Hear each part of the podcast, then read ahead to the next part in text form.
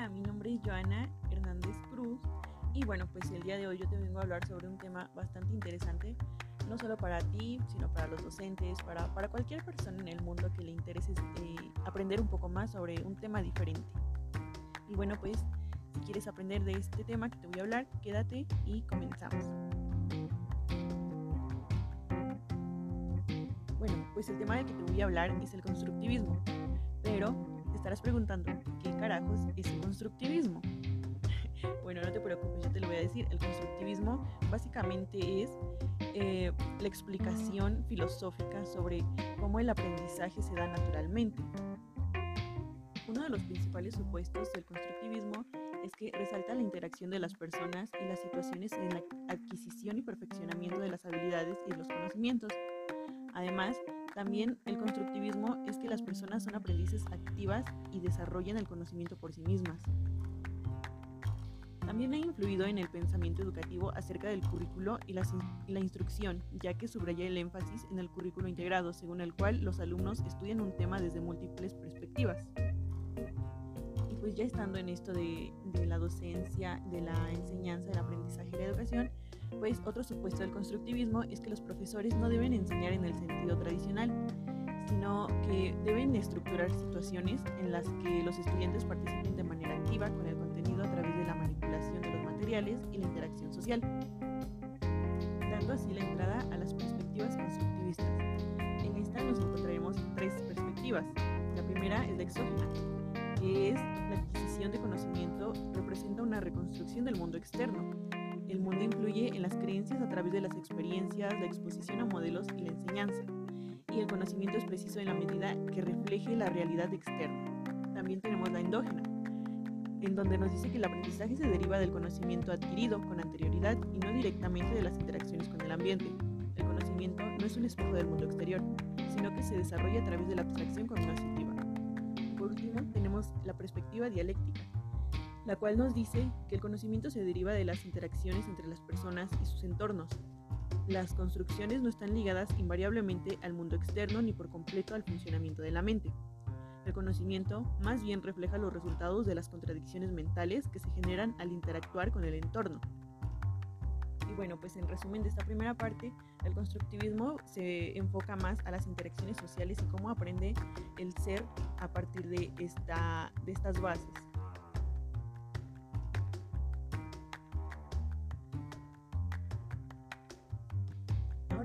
Pasemos a las contribuciones y las aplicaciones. Dentro de estas aplicaciones encontraremos la aplicación en la enseñanza, en donde nos dice que el constructivismo tiene importantes implicaciones para la enseñanza y el diseño curricular. Las recomendaciones más directas son involucrar a los estudiantes de manera activa en su aprendizaje y proporcionarles experiencias que desafíen su pensamiento y los obliguen a reorganizar sus creencias. Una de las primeras contribuciones es la teoría de Piaget en el desarrollo cognitivo. Él nos habla sobre el equilibrio. Bueno, pero ¿qué es esto del equilibrio? Básicamente, nos dice que el equilibrio es el impulso biológico de producir un estado óptimo entre las estructuras cognitivas y el ambiente, es decir, la adaptación que se tiene para poder estar dentro de un contexto o adaptarse a un contexto en específico. También nos habla de la acomodación, que consiste en cambiar las estructuras internas para lograr que sean congruentes con la realidad externa. Otro concepto más es la asimilación, la cual consiste en ajustar la realidad externa a la estructura cognitiva existente.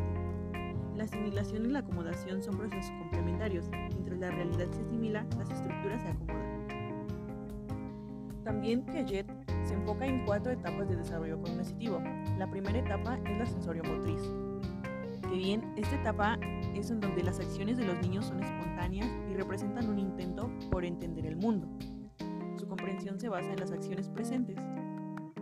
En la etapa preoperacional, los niños son capaces de imaginar el futuro y de reflexionar acerca del pasado, aunque su percepción permanece muy orientada hacia el presente. Además, muestran dificultades para distinguir la fantasía de la realidad. Este periodo se caracteriza por un rápido desarrollo del lenguaje y porque los niños se vuelven más egocéntricos, se dan cuenta de que los otros pueden pensar y sentir de forma diferente que ellos. En la etapa de operaciones concretas, caracterizamos, la caracterizamos por un marcado crecimiento cognitivo. es un periodo muy formativo en la escuela, ya que el lenguaje y la adquisición de las habilidades básicas de los niños se aceleran de forma drástica. En esta etapa podemos diferenciar que los niños ya no tienen tanto egocentrismo y su lenguaje cada vez va siendo más social. Continuando con Piaget, él también nos habla sobre los mecanismos de aprendizaje, en donde el equilibrio trata de resolver el conflicto mediante la asimilación y la acomodación. Esto retomando lo que vimos anteriormente. Entonces, por lo tanto, el aprendizaje ocurre cuando los niños experimentan un conflicto cognitivo y lo asimilan o acomodan para construir o modificar sus estructuras internas. Es decir, se encuentran en una situación que no han conocido y no lo han experimentado, entonces con lo que ellos ya conocen anteriormente, tratan de asimilarlo y acomodar a estructuras para poder comprender nuevamente y adquirir un conocimiento nuevo. Para que la información promueva un cambio estructural, la acomodación es necesario haberla comprendido parcialmente, la asimilación. Una última aportación de Piaget es las implicaciones para la enseñanza. Él se basa en cuatro. Comprender el desarrollo cognitivo, mantener activos a los estudiantes, provocar incongruencia y fomentar la interacción social. La primera, comprender el desarrollo cognitivo, trata sobre que los profesores se benefician cuando comprenden en qué nivel están funcionando sus estudiantes y pueden tratar de determinar los niveles para ajustar la enseñanza a cada uno de ellos. Es decir, los estudiantes no aprenden en el mismo nivel, hay diferentes niveles y hay diferentes estilos y modos de aprendizaje la segunda nos habla sobre mantener activos a los estudiantes. Esto es que los niños necesitan ambientes estimulantes que les permitan explorar de forma activa y que incluyan actividades prácticas, pues este tipo de enseñanza facilita la construcción activa del conocimiento. Provocar incongruencia. El desarrollo ocurre solamente cuando los estímulos ambientales no se ajustan a las estructuras cognitivas de los estudiantes. Si el material es demasiado fácil, entonces los alumnos van a predecir qué es lo que están aprendiendo, pero no debe ser así. También se puede fomentar la incongruencia permitiendo a los alumnos resolver problemas en los que los lleven a respuestas incorrectas. El último nos habla sobre fomentar la interacción social. Esto es que las actividades que fomentan las interacciones sociales son útiles, aunque la teoría de Piaget sostiene que el desarrollo se puede dar sin esto. Pero el entorno social siempre es útil eh, y es una fuente fundamental para el desarrollo cognitivo. Pasemos ahora a la teoría sociocultural de Vygotsky. Los principios básicos. La teoría de Vygotsky destaca la interacción de los factores interpersonales, los histórico-culturales y los individuales como la clave del desarrollo humano. Pero para Vygotsky la utilidad de las interacciones no radica, como en el sentido tradicional, en que proporcionan información a los niños, sino que les permite transformar sus experiencias con base, en su conocimiento y características, así como reorganizar sus estructuras mentales. Las principales ideas de la teoría de Vygotsky son, las interacciones sociales son fundamentales, el conocimiento se construye entre dos o más personas. La autorregulación se desarrolla mediante la internalización, desarrollando una representación interna de las acciones y de las operaciones mentales que ocurren en las interacciones sociales. El desarrollo humano ocurre a través de la transmisión cultural de herramientas, lenguaje y símbolos. El lenguaje es la herramienta más importante. Su desarrollo va desde el discurso social y el discurso privado hasta el discurso cubierto, o sea, internos, y la zona de desarrollo próximo, que es la diferencia entre lo que los niños pueden hacer por sí mismos y lo que pueden hacer con ayuda de otros.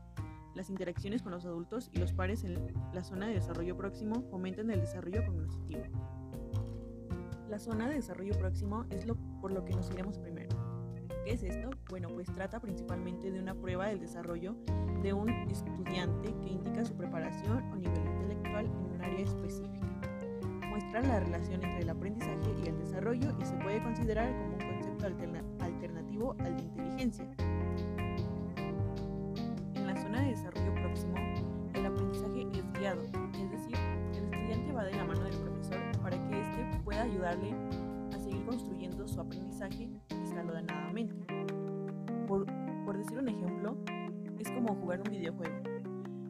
Primer nivel te ayuda el mismo juego diciéndote las instrucciones de lo que debes de hacer. Para el segundo nivel tú ya debes de conocer un poco y debes de recordar sobre esas instrucciones. Y para los siguientes niveles cada vez se va aumentando el grado de dificultad, pero tú vas aprendiendo poco a poco. Bueno, para no alargarla, básicamente la teoría de Vygotsky trata y nos dice sobre cómo el aprendizaje va siendo guiado por medio de las interacciones sociales, por medio del lenguaje, por medio de la interacción que se da entre un grupo y otro, por medio de los discursos, pero de estos te hablaré un poco más específicamente más adelante. Vygotsky planteó que las interacciones con el entorno ayudan al aprendizaje. Las experiencias que las personas aportan a la situación de aprendizaje influyen de manera importante en el resultado. Aunque no específicamente él nos habla sobre este concepto, él se refiere al andamiaje instruccional. Esto es lo que hablaba hace un momento contigo. Ir escalonadamente hacia el aprendizaje. En este caso, el andamiaje es el proceso de control de los elementos de las tareas que rebasan las capacidades de los estudiantes. Pero bien, el andamiaje es apropiado cuando un profesor desea proporcionar a los estudiantes cierta información o realizar por ellos partes de una tarea con el fin de que puedan concentrar en la parte de la tarea que tratan de dominar. Ahora bien, pasemos a lo que es el discurso privado y el aprendizaje mediado socialmente. Bueno, el discurso privado se refiere a un conjunto de fenómenos del habla cuya función es de autorregulación, pero que no tiene un fin de comunicación social. Ahora bien, hablemos del aprendizaje mediado socialmente, que como su nombre lo indica, a través de las interacciones sociales las personas enseñan conceptos a los niños, como los profesores, los padres o los hermanos mayores. Desde luego que las personas pueden aprender conceptos por sí mismas, en interacciones sociales. Sin embargo, incluso este tipo de aprendizaje independiente es, en un sentido constructivista, mediado socialmente, ya que involucra herramientas como el lenguaje, los signos y los símbolos, que han sido adquiridos mediante interacciones sociales previas. Pasemos mejor a autorregulación. En la teoría de Vygotsky, la autorregulación implica coordinar procesos mentales, como la planeación, la síntesis y la formación de conceptos, pero esa coordinación no surge independientemente del entorno social y la cultura del individuo. El proceso de autorregulación consiste en la internalización gradual del lenguaje de los conceptos. Los niños pequeños pueden responder principalmente a las instrucciones de otros.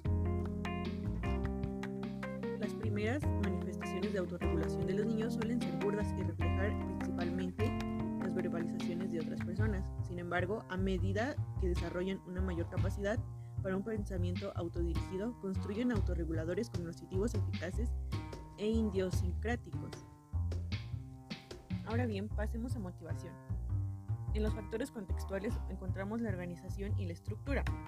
El constructivismo hace hincapié en la cognición, cognición situada en la importancia de tomar en cuenta el contexto del ambiente para explicar la conducta. Un tema importante para el constructivismo es la organización y estructura de los ambientes de aprendizaje, es decir, la forma en que los estudiantes se agrupan para la enseñanza, la manera en que se evalúa y se recompensa el trabajo, cómo se establece la autoridad y cómo se planea el uso del tiempo. Un aspecto importante de la organización es la dimensionalidad. Los salones de clases son unidimensionales, pero también encontramos salones de clases multidimensionales. Ahora bien, vayamos a las características de la dimensionalidad. Una primera característica es la diferenciación de la estructura de la tarea. En un salón de clases unidimensional es indiferenciada, los estudiantes trabajan en las mismas tareas, pero en el multidimensional es diferenciada, pues los estudiantes trabajan en diferentes tareas. Una segunda característica es la autonomía de los estudiantes. En un salón de clases unidimensional, esta autonomía es baja, puesto que los estudiantes tienen pocas opciones, pero en un salón de clases multidimensional, la autonomía es alta, pues los estudiantes tienen opciones. Una tercera característica son los patrones de agrupamiento. Unidimensional, todo el grupo, los estudiantes se agrupan según sus habilidades. Multidimensional, trabajo individual, los estudiantes no se agrupan según sus habilidades. Y la última y cuarta característica son las evaluaciones del desempeño. Unidimensional, a los estudiantes se les tareas, las calificaciones son públicas, hay mucha comparación social. Y en el multidimensional, a los estudiantes se les califica en diferentes tareas, las calificaciones son menos públicas y hay menos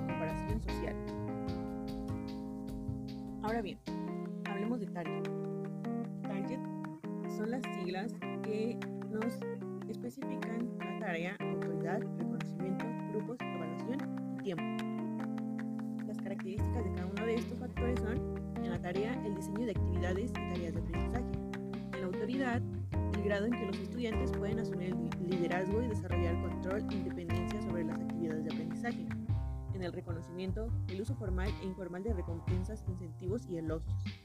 En los grupos, el trabajo individual, grupo pequeño o un grupo grande. La evaluación son los métodos para supervisar y evaluar el aprendizaje. El tiempo, la idoneidad de la carga de trabajo, ritmo de la enseñanza, tiempo asignado para la realización del trabajo.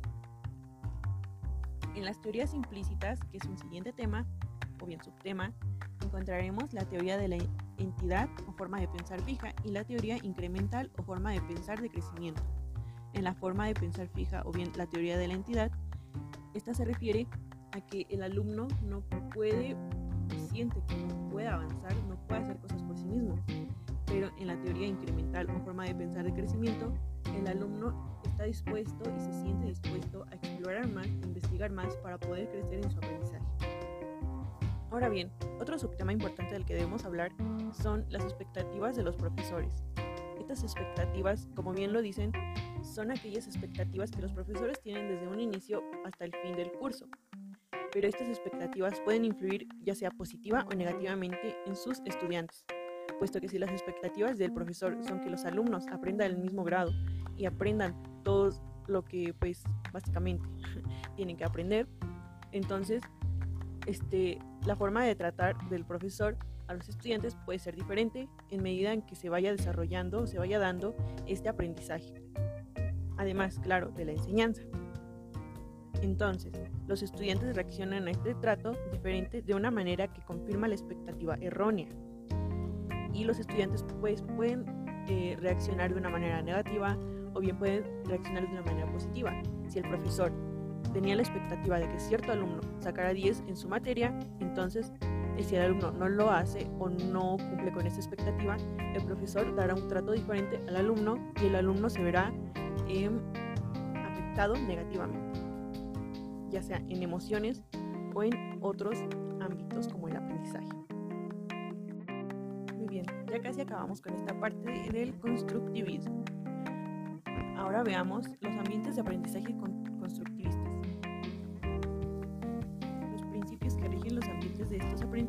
Son plantear problemas de importancia incipiente a los estudiantes, estructurar el aprendizaje en torno a conceptos primordiales, indagar y valorar los puntos de vista de los estudiantes, adaptar el programa de estudios para considerar las posiciones de los estudiantes y evaluar el aprendizaje de los estudiantes en el contexto de la enseñanza. Ahora veamos los principios de la APA centrados en el aprendiz. Estos principios se subdividen. Primero veremos factores cognitivos y metacognitivos. El primero de ellos es la naturaleza del proceso de aprendizaje, en donde el aprendizaje de materias complejas es más eficaz cuando se trata de un proceso que tiene la intención de construir un significado a partir de la información y la experiencia. 2. Las metas del proceso de aprendizaje. Con el tiempo, con el apoyo y la guía de instrucción, el aprendiz exitoso puede crear representaciones de conocimientos significativas y coherentes. 3 construcción de conocimientos. El aprendiz exitoso puede relacionar la información nueva con los conocimientos que ya posee en formas significativas. 4. Pensamiento estratégico. El aprendiz exitoso puede crear y utilizar un repertorio de estrategias de pensamiento y razonamiento para lograr metas de aprendizaje complejas. 5. Acerca del pensamiento. Las estrategias de, orden superior para seleccionar y supervisar las operaciones mentales facilitan el pensamiento creativo y crítico. Y 6. Contexto de aprendizaje. El aprendizaje es influido por factores ambientales como la cultura, la tecnología y las prácticas de la enseñanza. Ahora pasemos a los factores motivacionales y afectivos, en donde encontramos las influencias motivacionales y emocionales sobre el aprendizaje, la motivación intrínseca para aprender y los efectos de la motivación sobre el esfuerzo. Ahora bien, los factores sociales y el desarrollo, en donde encontramos las influencias del desarrollo sobre el aprendizaje, esto es, conforme las personas se desarrollan, existen diferentes oportunidades y limitaciones para aprender. Las influencias sociales sobre el aprendizaje, en donde las interacciones sociales, las relaciones interpersonales y la comunicación con los demás influyen en el aprendizaje. Por último, los factores de diferencias individuales. Las diferencias individuales en el aprendizaje. Aprendices cuentan con diferentes estrategias, métodos y capacidades para aprender, las cuales dependen de la experiencia y la herencia. También tenemos el aprendizaje y la diversidad. El aprendizaje es más eficaz cuando se toman en cuenta las diferencias en antecedentes lingüísticos, culturales y sociales de los aprendices. Por último, los estándares de evaluación.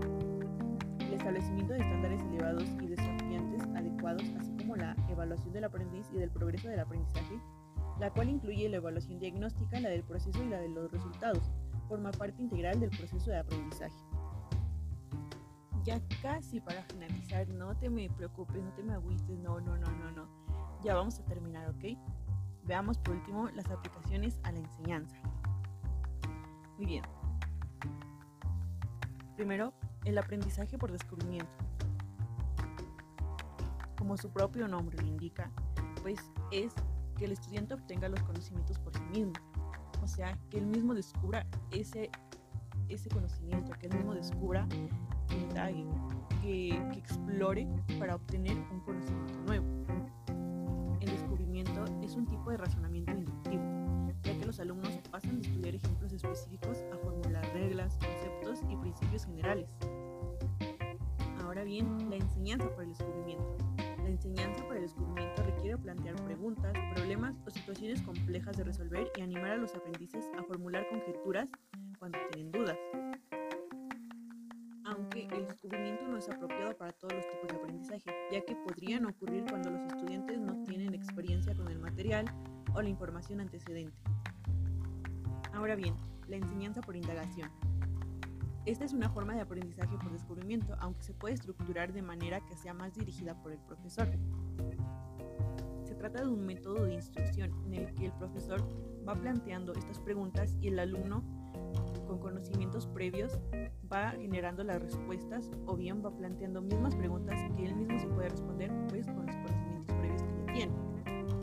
Aunque este método de instrucción fue diseñado para la tutoría individual, con algunas modificaciones se podría utilizar con grupos pequeños de estudiantes. Ahora bien, el aprendizaje asistido por los pares.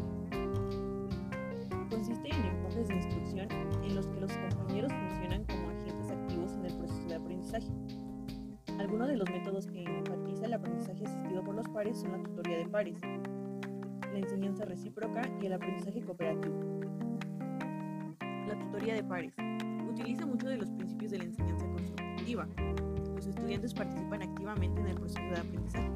El tutor y el estudiante participan con libertad. El aprendizaje cooperativo se utiliza frecuentemente en los salones de clases, pero cuando no está bien estructurado puede producir poco aprendizaje en comparación con la enseñanza del grupo completo. El objetivo del aprendizaje cooperativo es desarrollar la habilidad de los estudiantes para trabajar en colaboración con otras personas.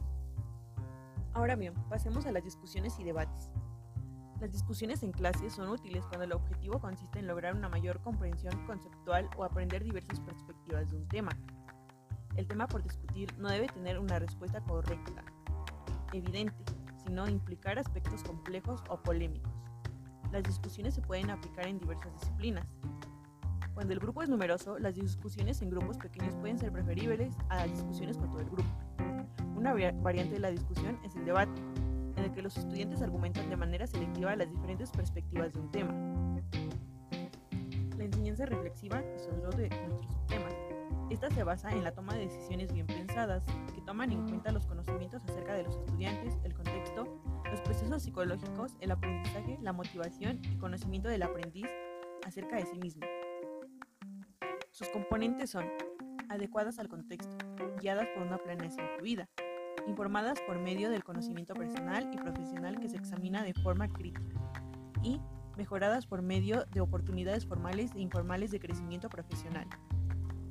En resumen, podríamos decir que los docentes reflexivos toman en cuenta el contexto, utilizan conocimientos personales, conocimientos profesionales, diseñan planes fluidos y pues se comprometen con las oportunidades formales e informales del crecimiento profesional. Los supuestos del constructivismo que subyacen en estos puntos son evidentes, ya que este pone un gran énfasis en el contexto del aprendizaje porque considera que este es situado. Para convertirse en un profesor reflexivo se necesita un conocimiento personal adecuado. Este es importante porque constituye la base para tratar de mejorar. También es necesario contar con conocimientos profesionales, puesto que los profesores que reflexionan sobre sus conocimientos profesionales y reconocen deficiencias pueden corregirlas sea tomando cursos universitarios o participando en sesiones de desarrollo de personal acerca de sus temas.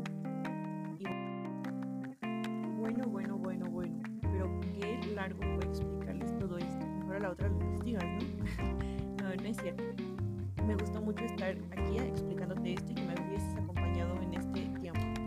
Que te hayas tomado el tiempo de escucharme y espero no haberte aburrido y también espero volver pronto para seguir explicándote más acerca de las teorías del aprendizaje. Recordándote así que toda la información que te proporcioné viene del libro Teorías del aprendizaje, una perspectiva educativa de Dale Shunk. Así que me despido.